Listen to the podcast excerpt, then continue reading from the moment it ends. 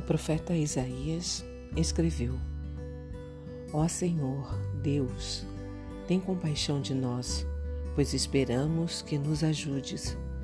Sê nosso protetor todos os dias, sê o nosso Salvador em tempo de dificuldades. Eu sou Ruth Maciel e quero ler para você uma mensagem do presente diário. O título de hoje é Cuidado. Recentemente sofri um grave acidente de carro que felizmente só me deixou com fortes dores no corpo. Porém, elas me impediram de me locomover e realizar as tarefas do cotidiano. Achei que algumas pessoas me ajudariam, mas não foi o que aconteceu.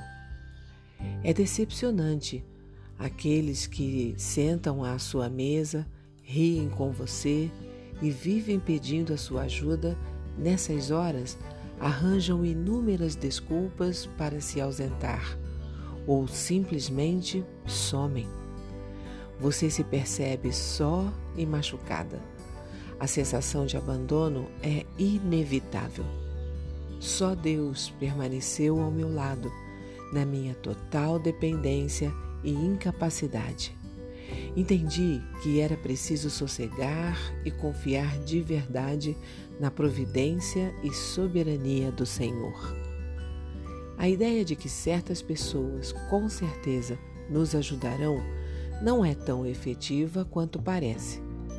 Deus, que conhece nossos limites e está no controle de tudo, usará pessoas de sua escolha para nos auxiliar em nossas necessidades físicas.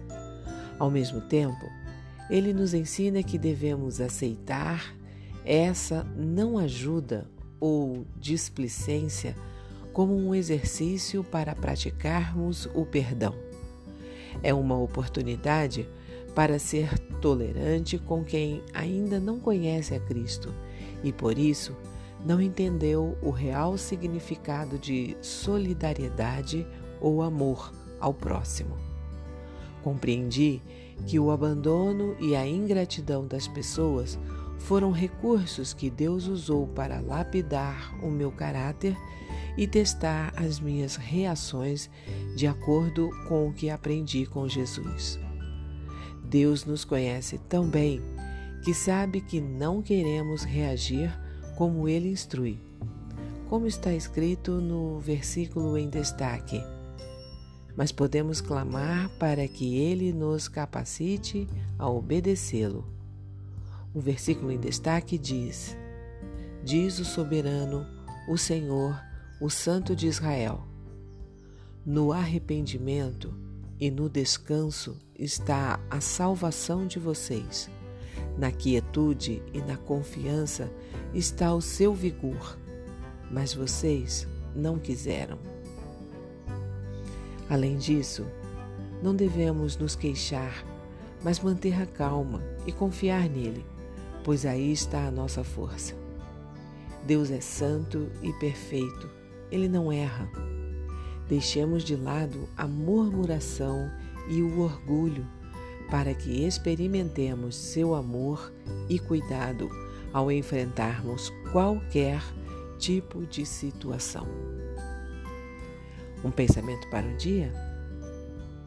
As pessoas podem ser negligentes e até ingratas, mas Deus não desampara seus filhos supre suas necessidades físicas e espirituais.